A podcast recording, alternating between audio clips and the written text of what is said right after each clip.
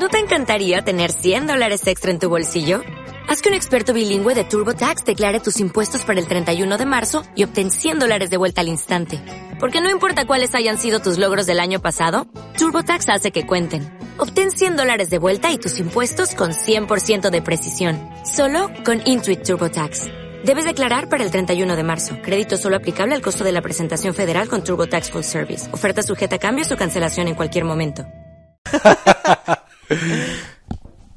Elena, bienvenida. Muchas gracias. Muchas gracias por venir. Un gustazo que estés aquí. Lo mismo. Debes de tener uno de los trabajos más envidiables que existen, ¿no? Eh, plantar bosques. Pero antes de, de- de entrar en que me expliques exactamente lo que haces, me gustaría repasar un poco tu trayectoria para saber cómo pasa alguien de llevar el marketing de una empresa que importa vinos en Estados Unidos a ser la CEO de, de bosques sostenibles. Porque, bueno, plantar bosques mola, pero, bueno, lo de importar vino también suena como muy bien, ¿no? Sí, sí, y mola mucho. Y bueno, mucho también, ¿no? ¿Qué, Sí. qué hacías allí? Jo, la verdad que, bueno, eso hace 20 años, ¿eh? Eso hace 20 años. Eso fue mi primer, fue mi primer trabajo y fue nada más licenciarme. Como estaba en Boston, pues era como, no me quería ir de Estados Unidos sin probar suerte en, en Nueva York. Sí, nada menos, ¿no? Y, y sí, nada, fue un proyecto chulísimo. mm, Duró un año y nada, era una empresa muy pequeñita que importaba vinos franceses, Beaujolais Nouveau, me acuerdo. Y, y nada, yo llevaba el marketing. Entonces me pasé eh, seis meses eh, yendo a catas de vino. Joder. El trabajo ideal, ¿no? Sí, sí, y probé vinos, vamos, además en la época aquella que todavía el vino español no estaba muy introducido, Sí. entonces pues probé un poco de todo, vinos extraños y... No, no, fue un mundo muy chulo, me, me gustó, me gustó mucho. ¿Todo Bullolés solo? ¿Bullolés Nouveau? Solamente eh, Nouveau, era una, una empresa francesa, Robert, Robert Sagot se Sí. llamaba. Y nada, estaban súper, tenían una penetración importante en, en Nueva York y, Sí. y- y nada, ahí estaba. Divertido. ¿Y de ahí qué hiciste después? Pues después ya, ahí terminó mi fase eh, de Estados Unidos, pues ya llevaba como 5 o 6 años y yo quería, que tenía muchas ganas de volver a España ¿Sí? y sí, ¿Te, plan- te planteaste quedarte allí en algún momento? no? eh, no, la verdad es que no, ¿eh? No. Fíjate, ahora que ha pasado el tiempo y vamos, mm, yo admiro en muchas cosas a Estados Unidos y hay muchas cosas que echo de menos, Mm. pero en ese momento es que estaba ya hasta arriba. Yo quería, ¿sabes? Salí como con muchas ganas de la universidad, este trabajo me dio ahí como muchas alas y quería ir a España y, y estaba muy, muy motivada. Y, y mi primer trabajo fue Banco Santander, Anda, nada más llegar, qué bien. ahí a la banca. Un trabajo como Dios manda, ¿no? Entonces, exacto. ¿Qué, qué Eso es lo que todo el mundo esperaba de mí. Exacto. Pues eh, además eh, entré en Madrid y me recorrí todas las eh, oficinas comerciales de Madrid. ¿Qué hacías ahí? ¿Qué- Eh, pues cuál- empecé como gestora comercial y luego fui gerente de empresa y ahí pues ibas como, como creciendo. Ya cuando estabas a punto de una pequeña dirección en algún polígono, pues ahí es cuando dije, uff, esto no, no, no, no es para mí, no me gustaba nada. ¿no? O sea, ¿Por qué no? ¿Te gustaba? Mm, primero, no, no veía ninguna trayectoria internacional y eso era uno de mis objetivos. Y, y luego es que eran comercialmente muy agresivos en ese, en ese momento. Y, y- y bueno, aprendí muchísimo, pero tenía claro que no. Que no estaba en línea con lo que sí, tú que no querías era hacer. para, no era, sí, no era, no era para mí. Y salí de ahí y, y entré en una, en una empresa que estaba relacionada con el mundo financiero Mm. que era una empresita que venía de Suiza eh, a, a instalarse en España, que se llamaba Brain Power, y, y hacía un software, un juguete. O sea, te fuiste tú del Banco Santander. Sí, sí, sí, me fui del banco. Eso sería un trauma para tu familia, Sí. para tus amigos, Sí, ¿no? no lo no lo. Elena, ¿cómo te vas del Banco Santander, por favor? Sí, sí, y encima a una empresita que todavía no se ha implantado en España. O sea, sí, era. Ahí me arriesgué, pero fue una de las grandes decisiones que, que he tomado en mi Qué vida bueno. en el, en el campo laboral. Y en esta empresita, con este juguetito, era un software que utilizaban en, las, en, las, en, la- en los bancos para crear los fondos de inversión. Mm. Era, y nada, ahí estuve un... ¿Y tú, pero qué hacías ahí tú también? el- Sí, me encargaba del, eh, de comercializar ese software en la banca española. Ese era mi trabajo. Bueno. Y estuve, estuve un año solamente. Y, y de ahí salté a, a un trabajo que fue un trabajo maravilloso con una empresa norteamericana, que eso era... Yo quería estar en España, pero trabajar para una empresa norteamericana. Y, y trabajé en, un- en una empresa de turismo, llevaba a España, Portugal y Oriente Medio, viajé muchísimo, empecé a, a trabajar desde casa además, eh, aprendí un montón. ¿Pero qué hacías ahí, exactamente? Eh, digamos que posicionaba los hoteles españoles y portugueses y de Oriente Medio en el mercado norteamericano. Mm. O sea, llegaba a un hotel y dice, ¿qué mercado tienes eh, de, de- de estadounidenses? Oh, un 3%. ¿Te gustaría tener más? Bueno, pues yo te propongo. Y le hacíamos una campaña en los medios. Era una editorial enorme que tenía muchísimas publicaciones eh, relacionadas con el turismo. Y ese trabajo me encantó. Pero vinieron unos muy grandes y lo compraron y dijeron Europa fuera. La historia clásica, ¿no? Exacto. Y de, de un día para otro donde sacó- no tienes nada que decidir, porque además yo iba fenomenal, o sea, en crecimiento, o sea, no, no había razones para eliminar mi territorio, pero bueno, eliminaron toda Europa, o sea, no, no, no tenía, no tenía otra cosa que hacer. Y ahí y ya llegamos a, a Cantabria. Cuando eso terminó, ya teníamos una hija eh, y dijimos, venga, cuando a alguien le salga algo en Santander, nos vamos a Santander. Eh, cuatro abuelos, primera nieta, o sea, como que todo nos llevaba a, dejar los Ah, 10 claro, porque años estaba, en Madrid. es- todo eso que estabas diciendo antes basado en Madrid. Sí, claro, claro. estábamos en Madrid, estaba en Madrid. Y ahí es cuando dimos el salto a, aquí, a la tierruca. Bueno, entonces, ¿y cómo llegaste a Bosques Sostenibles entonces? Pues ahí eh, empecé en Santander con un proyecto de internacionalización en el que ayudaba a las pymes, a la exportación y demás, y tocaba todos los sectores, o sea, desde anchoas, minas, eh, piezas de automoción, servicios y árboles. Y entonces empecé a ayudar a una empresa a exportar árboles. Y de ahí, pues con un, en un en un estudio de investigación en el que participamos, en el que pionero además en Europa, en el que se, me- se medían la capacidad de absorción de los árboles. Hicimos un estudio aquí en, en Cantabria, aquí muy cerquita, eh, de la capacidad de absorción de las encinas.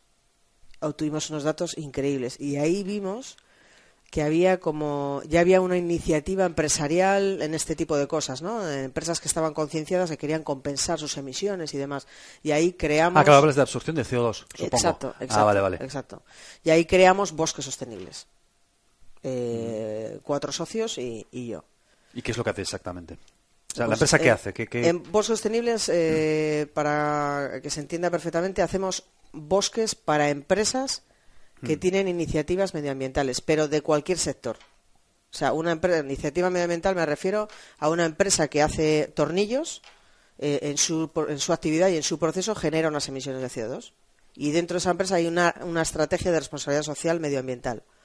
Entonces, nosotros emitimos tantas toneladas de CO2, vamos a intentar reducirlas, pero lo que no se puede reducir, vamos a compensarlo.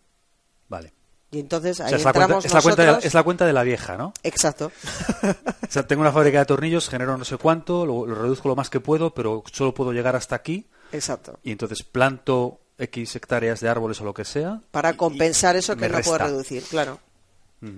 Y son empresas que lo hacen voluntariamente, o sea, nosotros no estamos en el mercado de créditos de, de CO2. Esto es totalmente voluntario. ¿Qué es el mercado de créditos de CO2? Ya, empresas que sí están obligadas a comprar Ah, vale. créditos de CO2. Las, indu- las industrias, por ejemplo, de, de- no sé si va por por volumen de negocio o por volumen de lo que de toneladas de, de emisiones no sé exactamente pero lo nuestro es voluntario o sea son empresas que realmente quieren o sea que lo quieren hacer porque sí ¿Te cuesta conseguir clientes? Eh, Eh, clientes, o te quiero decir, una cosa es alguien que tiene efectivamente pues una inquietud medioambiental, que tiene una política de responsabilidad social corporativa, todo esto, que todo suena muy bien, y todas las empresas tienen su, su pestaña en la web que dice que todo maravilloso, pero cuando tienen que soltar la pasta, ¿qué? ¿Te cuesta? Eh, pues mira, sí que cuesta. O sea, no, no es un, no, no, no nos entra todo tan fácilmente. Pero sí es verdad que si te hablara del perfil de mis clientes, o sea, mm, son, hay desde empresas grandísimas que te llaman para decir, eh, emito tantas toneladas, quiero compensar. O empresas muy pequeñitas, como una guardería en Cataluña, que por cada niño que entra en el, en el centro plantan un árbol. O unos chavalitos que han montado una empresa que hacen camisetas y te llaman, oye, nos estamos interesados, nos gusta vuestro proyecto, ¿qué podemos hacer? ¿Cómo podemos colaborar?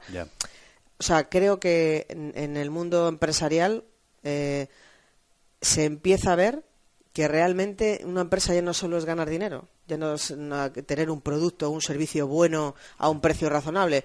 Eh, una empresa está obligada ya a hacer algo más por el entorno. Esto yo lo veo. Tanto en una empresa grande como en una empresa pequeña, y eso es, eso es maravilloso. Cuando dices que lo ves, te refieres que lo, que, se, lo percibes lo en palpo, la calle. Lo palpo por el tipo de clientes que, que tenemos y los proyectos que, hacemos. O sea, es una tendencia mm, que se ve claramente. Sí, Imparable, ¿no? sí.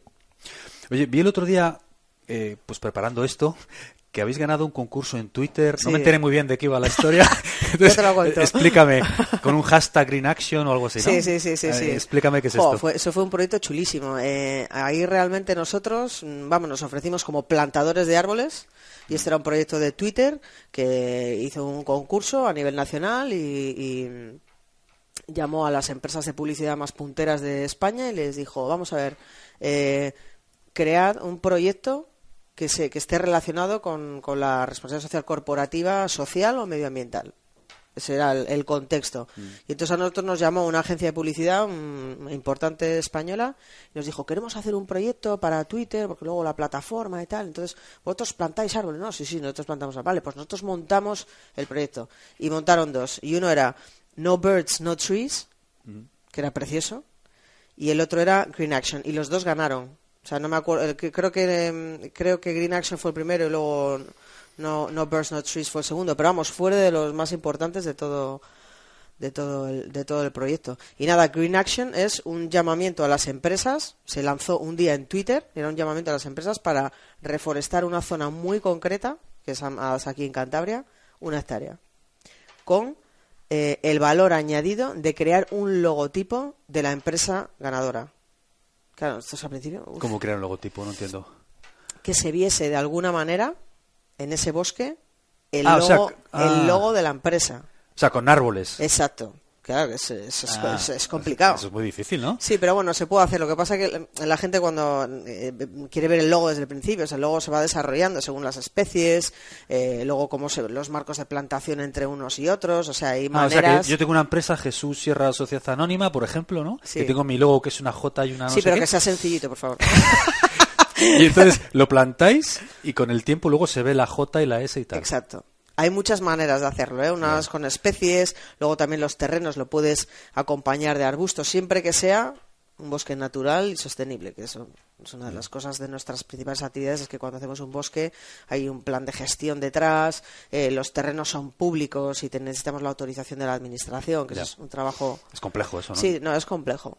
Pero bueno, la idea, la idea era preciosa y lo primero que nos preguntaron, ¿esto se puede hacer? Dice, sí, se puede hacer de muchas formas, teniendo en cuenta que ese logo al final se va a integrar en ese bosque. O sea, el bosque va cambiando. Claro, es algo O sea, vivo. que- exacto, o sea, va a haber un, un momento en el que sí se vea, pero vamos, no po- podemos pretender que sea como pintarlo Claro. en una pared. Y lo ganó una empresa muy pequeñita que se llama Green Forest, que hacen ropa, una- vamos, unos emprendedores jovencitos y con un logo muy sencillito, porque yo temblaba, "Mira, ahora me viene Coca-Cola. ¿Y cómo cómo coño haces eso, no? y el ingeniero decía, bueno, les hacemos la botella. Oye, ¿qué, qué son los, los qué tipo de árboles plantáis más frecuentemente? Ahí manda la zona, o sea, siempre Ah, o sea, árbol autóctono. autóctono Sí, local. Y además hay, como decía, como eh, trabajamos solamente en terrenos públicos donde hay necesidad, o sea, suelen ser terrenos que han sido incendiados o que han sido devastados por, por inundaciones o por, por, por algo. Y entonces eh, es como trabajamos con la administración, con la Dirección General de Montes, ellos nos van diciendo las especies y luego está nuestro ingeniero, que es el que, ah, digamos, hace el plan de gestión de esos bosques. Pero bueno, O sea, tiene que haber como una coherencia, digamos, Exacto, ¿no? exacto. Y depende, o sea, dónde vamos. Allí plantamos, pues en Cataluña, pues hemos plantado más pino que otra cosa. En Palencia también. Aquí es más encina. eh. En fin, abedul. Plantamos mucho abedul, la verdad. En Ávila también. Dependiendo de la, de la, de la zona, es la especie que, que mande. Bien. ¿Qué planes tenéis para el futuro? Porque imagino que alguien como tú ya está pensando ahí, claro. ya está pensando a tres años vista, a cinco años Sí, sí, vista. sí, sí, sí. ¿Qué planes tenéis? En, en este proyecto a mí me gustaría mucho el salto internacional. Pasa que es complicado. Pero a mí, y de hecho sí que hemos hecho un bosque para una empresa norteamericana. Y cuando me llamó un señor de Nebraska, dije, mira. Nada menos. Sí, sí, ¿Y cómo sí. se entera un tío de Nebraska que hay una Pues empresa no en sé. España que hace esto? Nos encontró a través de la web. Nos encontró a través de la web y, y era una empresa que además eh, eh, tenía un objetivo de plantar un millón de árboles en el mundo, en zonas necesitadas, y entonces habían dejado un, un pico en Europa. Y nos llamaron a nosotros para hacer, bueno, ya me gustaría a mí ¿no? plantar más, ¿no? Pero bueno, fueron 10.000 árboles, fue un comienzo estupendo y, y, me encantaría hacer eso con, o sea, me encantaría tener una relación con, con el mercado norteamericano o exterior en otro sitio. ¿y, cuál sería el mercado natural más lógico para vosotros? ahora mismo? ¿Estados Unidos o, o, algún sitio en Europa? No, hombre, también un mercado importantísimo para nosotros es, eh, es Latinoamérica también, porque hay mucho que hacer allí y hay muchas empresas o multinacionales que están aquí y allí, o sea, quizás más natural sería ese. Pero bueno, mm, sí, o sea, una salida internacional es algo que me gustaría hacer. Otra cosa también, llegar a particulares, porque nosotros solamente trabajamos para empresas a día de hoy, solamente empresas. O sea, que un particular, en su Sierra, pueda... Mm, emito tanto, planto tres árboles. Eh, que yo no emito tanto, ¿eh? lo sé. no, entiendo. O alguien que quiera, o sea, un motu propio, pues, participar de eso. Y también otra actividad que, queremos desarrollar, y esta seguramente sea ya en breve, es eh, ofrecer a las empresas no solamente la plantación de árboles, sino la conservación de ciertos territorios. Por ejemplo, los bosques se mueren también y la administración pues no, no hay dinero para, para hacer muchas de las cosas que se pudiesen hacer. Por ejemplo pues pues hacer entresacas en un bosque que está ya que tiene problemas pues eh, ofrecer a los clientes también eh, la posibilidad de participar en un proyecto de conservación de territorio. O sea, ya no solo plantar sino también mantener conservar. Exacto, sí sí eso eso nos gustaría mucho. Elena puestos a soñar ¿Qué, proyecto te gustaría poner en marcha algún día, aunque ahora aparentemente pueda parecer imposible o pueda parecer no viable? ¿Qué proyecto te gustaría emprender algún día? Ya. Una locura. Uf, una locura. Hombre, me gustaría hacer algo, o sea, emprender mm, en algo totalmente nuevo y yo, con un equipo, o sea, es que eh, igual es muy. suena un poco. No, por eso te pregunto. Sí, sí, por eso sí, te pregunto. Sí, sí, sí. Sí, quiero montar algo nuevo. no sé qué, le estoy dando vueltas. Un proyecto nuevo. Sí, sí, estoy, estoy dando vueltas, pero sí me gustaría hacer algo, algo nuevo. La, la sostenibilidad ya forma parte de mi... De tu ADN. Sí, y tendría que ir en ese sentido, pero, pero algo diferente, ya más de cero. Eh, no lo sé, no tengo una idea una idea clara, pero sí tengo las ganas de, hacerlo y como siempre, pues de ahí seguro que sale algo. seguro. No me, no me voy a quedar parada. seguro que no. Eh, Elena, tú que conoces más el sector de medio ambiente, digamos, estás más en la vida real de lo que sucede, lo que se puede hacer, lo que no mm. se puede hacer. Eh, ¿De qué error básico estamos convencidos los que no estamos ahí eh, relacionado con el medio ambiente? Que en realidad, bueno, pues que la realidad es otra que, todos tenemos muy buenas intenciones y todos nos sentimos muy alarmados cuando vemos muchas cosas en la prensa, todas esas cosas, pero al final la realidad es la que es, ¿no? ¿Qué error, qué error básico ves tú que está muy extendido? pues en esto, fíjate, en el, tema del cambio climático, es que somos cortoplacistas. O sea, es que no vemos más allá de lo que nos va a pasar dentro de cinco días. O sea, estoy generalizando y igual exagerando, ¿no? Pero pero somos cortoplacistas, no pensamos a futuro. Y eso que el cambio climático ya hay evidencias, hasta que está mm. clarísimo, ¿no? Eso y que luego nos gusta mirarnos mucho el ombligo. ¿Sabes? Entonces es como que eso? pues que hay empresas lo que hablábamos antes, ¿no? Yo sí veo empresas que tienen ya es como una obligación, ¿no? O sea, yo hago coches y como hago coches, pues tengo que eh, compensarlo de alguna manera y voy a hacer algo con voluntariados, con algún proyecto social, con algún proyecto medioambiental, pero mm, sí, en el mundo empresarial pues sigue habiendo ya, jo, qué, problema tenemos, ¿eh? Pero no hacen nada. Para mí eso es mirarte el ombligo. O sea, yo creo que eso, quizás para todos los sectores, para lo que sea, pero en cuestión de cambio climático es, no somos todavía conscientes, pero porque miramos, no miramos, no miramos a futuro y nos miramos nosotros demasiado a nosotros mismos. O sea, eso y el corto plazo, ¿no? el trimestre que viene, este año, y ya está. Dime una cosa, Elena, de todas las, eh, de, todo lo que has aprendido durante estos años en tu carrera profesional, más lo que aprendiste pues en la universidad, incluso previamente, mm. ¿qué habilidad crees que ha sido la más eh, importante o qué habilidad realmente ha, ha pasado el filtro del paso del tiempo y te ha sido la más valiosa con los años? para lo que haces ahora. Ya, ya, Seguro ya. que aprendiste un montón de cosas que al final no valían para nada. Sí, exacto, exacto, exacto. Sí. Pero ¿cuál sí ha pasado el filtro del paso del tiempo? Yo creo que entre mis estudios, mis experiencias, eh, tanto en mi vida, en los sitios donde he vivido y he ido aprendiendo en las diferentes empresas que he trabajado, yo creo que una de las habilidades que o que más destacaría es el, el adaptarme. Mm. O sea, el, ada- el adaptarme a todo. ¿Y eso es algo que, que es innato en ti o que, o que has aprendido? ¿Es una habilidad innata o aprendida? Uf, no lo sé, ¿eh? No lo sé. Hombre, yo siempre he pensado que, hmm, o sea, que te está relacionado con, con el adaptarte y empatía, o sea, la capacidad de comunicar mm, o de comunicarme con las personas, yo sé que eso lo tengo de, de siempre. Y quizás la experiencia sí que me ha hecho ver o me ha hecho ser un poco más o desarrollar esa habilidad de adaptarme a, a, a entornos, a personas, a, a situaciones laborables. O sea, yo creo que es. Sí, sí. Esa- es un mix ahí entre algo tenía y algo. Y se ha ido, ace- y se ha ido acentuando Sí, y mejorando, sí. ¿no? Yo creo que sí. Claro. Yo creo que sí. ¿Hay algo sobre lo que hayas cambiado de opinión radicalmente con los años? Eh, En- en- eh, y mi pregunta es muy amplia, ¿eh? Sí, sí, sí. Pues mira, con lo que venimos hablando, en, en la parte profesional, cuando salí de la universidad, que tú conoces, Boston University, Mm.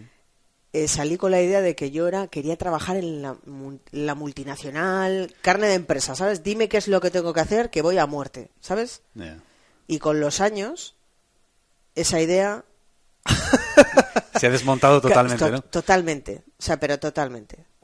Y ahora lo que quiero es, por eso decía que un, un sueño, o sea, emprender, o sea, y- sin ninguna duda. Y, y esto me lo preguntas hace 10 años y, bueno, o sea, no, me, yo no me sentía, no me sentía emprendedora para empezar. Y luego es que yo tenía un objetivo muy claro. A mí me encantaban las multinacionales. Es que eso es lo que me enseñaron en, Claro. en Boston University. Pero bueno, con un doble, con un doble, con un doble matiz, ¿eh? Porque ahí en Boston me acuerdo, no sé si tú tuviste al profesor McDermott en, no, en no, Operations. no, bueno, este tío, el último día en el auditorium aquel enorme, nos dijo, el último día, después de pues eso, de, de- de trabajar en proyectos mm, para eso, para dirigir y para gestionar grandes empresas, ¿no? Hizo así, dijo así como se dije, make your own business. Todo lo que os he dicho no vale para nada. ¿no? y ahí nada, ahí no, claro, eso, y me- ahora me acuerdo muchísimo, ¿sabes? Que es como darle la vuelta, ¿no? Te, te enseño todo esto, pero es para que luego... El círculo se cierra, ¿no? Con Sí, los sí, años. sí, sí, sí. Así que eso está desmontado en mi cabeza, sí. Ahora, entrando en un poco eh, en un plano más personal, ¿tienes algún hábito que estés trabajando en dejar pero se te resista? Joder. ¿Algún hábito? Sí, sí. Eh, es que voy muy deprisa. Es que eh, voy, o sea, mm, sí, un hábito de que es que no, me gusta hacer muchas cosas y encima lo hago muy deprisa, ¿sabes? Y el- entonces el hábito que te gustaría que es que es eh, Joder, más despacio. Sí, parar un poco. Igual es un tema de priorizar también. Eh, me cuesta, ¿sabes? Dejar de hacer cosas que me gustan cuando veo que es que, que- que no tengo tiempo, pero es que, es que tengo que hacerlo, ¿sabes? Quieres llegar a todo. Claro, entonces es- yo creo que es algo, es un hábito que tengo que, sí, tengo que, tengo que trabajar, tengo que trabajar sobre eso. No, Pero realmente no puedo estás, hacerlo todo. pero realmente estás en ello o es una declaración de intenciones que te haces contigo misma. Eh, uf, estoy- creo que estoy justo en el puntillo ese. ¿A qué te cuesta decir que no? Joder, un mogollón de cosas. Claro, está relacionado con lo que decías Claro, ahora, exacto, ¿no? exacto, sí. Sí, a mogollón de O sea, en cosas. general te En general decir- me cuesta decir que no, sí, porque siempre veo un puntín o siempre, ¿sabes? No sé. Me lo estás poniendo muy fácil, ¿eh? ¿Hay algún refrán o dicho que con el que no estés de acuerdo? ¿O algún refrán que te resulte especialmente irritante? Es que, ¿Por erróneo? es que no me gustan nada los refranes. ¿Pero no, no te gustan por principio o no te gustan porque crees que la mayoría no tienen sentido? No, porque están sacados, están sacados para, es que no se puede eh, generalizar, porque un refrán al final está generalizando. aplicables, ¿no? Exacto, pero sí, hay uno que, que, que no me gusta nada, es este de, eh, el que mucho abarca, el que mucho abarca poco aprieta. Sí. me parece horrible. Lo detestas, ¿no? o el pan, pan, el vino, vino. Sí. Vamos, pero no me gustan. En general. Eh, ¿Qué libro o libros has regalado con más frecuencia en tu vida? ¿O has Sí, recomendado? he recomendado. Bueno, eh, ca- ha cambiado bastante, pero un libro que yo recomendaba mucho, que fue un libro que a mí me impactó, fue el de On, On the Road de, de Jack Kerouac. Se fue como mi adolescencia, ahí la libertad, los viajes, la música, sí, sí. ese- ese- ¿Se, lo ese- regalarías, ¿Se lo regalarías a tu hija? Sí, totalmente. Totalmente. Y fíjate, se han pasado desde que se escribió ese libro ahora, ¿no? Pero creo que, que es un libro muy Eso interesante. marcó una generación, Sí, eso. total, total. Y luego he recomendado mucho el de dejar de fumar es fácil. ¿Funciona o qué? Porque sí, yo, vamos, yo fumaba y dejé de fumar. ¿Con y ese libro? Joder, es que era un tema conceptual absoluto. Es como decir, pero bueno, Dios mío, es que esto es pura lógica. Ah, qué bueno. Sí, sí. ¿Quién es el autor? ¿Te recuerdas? Eh, Carr, se apellida Carr, no sé si es John Carr. Dejar de fumar es fácil. Es fácil, sí, sí, muy bueno. Pues todo el mundo que lo esté oyendo, dejar de fumar es fácil. Me he regalado recientemente, además. Que- y ahora en un libro que me ha gustado muchísimo y que le estoy recomendando mucho también y es El negocio del siglo XXI Toma, ¿de qué va? de Robert eh, Kiyoshaki. Creo que se Ah, llama Robert sí. Robert- Sí. sí, el de Rich Dad Poor Dad, ¿no? Es- exacto, exacto. Y pues eso, el negocio del siglo XXI, que cambia el concepto totalmente de, de- de modelo, todo lo que nos han enseñado y, y de la era industrial pasamos a la era de la comunicación y cómo es, eso- cómo es eso de generar, eh, cómo se genera el dinero, ¿no? No solamente con ir a tu trabajo, hacer unas horas y por eso te pagan. Si dejas de trabajar, dejas de cobrar. Esto es, un modelo obsoleto eso ya. Sí, es crear o generar activos. Eso me parece hoy en día... Sí, dice, dice cosas como crea tu propio dinero, ese tipo de Exacto, cosas. exacto. Me ha gustado mucho, te Sí, lo sí. recomiendo. Robert Kiyosaki. ¿sabes? Eh, Kiyosaki, eso. un clase. La última pregunta, Elena. Imagina que tuvieras esta mm, pancarta publicitaria para poner el mensaje que quieras. Y no vale poner ningún tipo de mensaje de marketing de bosques sostenibles. ¿eh? Tiene que ser Planta un bosque. No, sí, No, sí. tiene que ser pues un mensaje que quieras pasar al mundo para poner un panel publicitario. Ya. En una autopista donde lo, lo va a ver, lo van a ver miles de Vale, personas. vale, sí, sería muy escueta, pero en- en- lo orientarían en, en, en el no te lamentes. O sea, que es una cosa ahora que me- me- también me, me preocupa bastante. No te lamentes, actúa. O, o la acción cura el miedo. O eh, esto del conformismo de, "Oja, es que está todo fatal y tal. Eso es una cosa que yo sí que, me- vamos, no soy nadie para decir nada, pero si tuviese que dar un mensaje, sería ese. No te lamentes, actúa. Algo así. Dale caña. Eso, también. Elena, muchas gracias. Un placer estar aquí, me lo he pasado muy bien. Ha sido un súper placer, me lo pasa muy bien. Hemos Sí, sí. estado media horita, que es bien. perfecto. Sí, Y nada, pues cuando quieras una segunda parte, esta es tu casa. genial. Muchas Cuando, gracias. cuando inicies ese proyecto que vas a iniciar, Sí, sí, sí. Hombre, eso te lo cuento rápidamente. aquí hablaremos de él. Perfecto, Jesús. Cuídate. Muchas gracias. Venga, chao, Elena. Venga, chao.